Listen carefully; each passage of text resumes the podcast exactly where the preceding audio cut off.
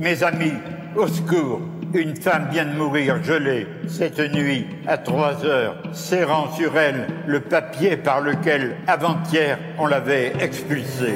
L'abbé Pierre voulait qu'on ne s'habitue pas à voir des gens dans la rue. Quand on voit où on en est rendu aujourd'hui, c'est terrible, quoi. Ceux qui ont pris tout le plat dans leur assiette, laissant les assiettes des autres vides. Il y avait cette terminologie de la guerre contre la pauvreté et non pas contre les pauvres. Je sais que je dois leur crier à ceux-là, les premiers violents, les provocateurs de toute violence.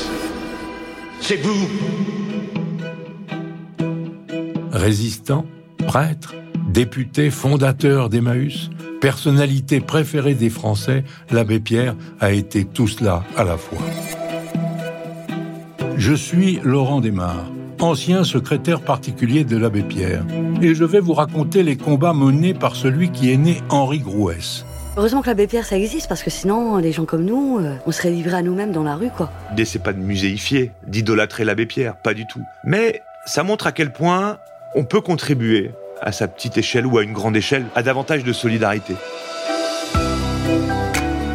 L'abbé Pierre, un prêtre rebelle, défenseur des exclus, un homme hors norme, mais avant tout, un héros ordinaire. Un héros ordinaire, un podcast de la Fondation Abbé Pierre, bientôt disponible sur toutes les plateformes d'écoute.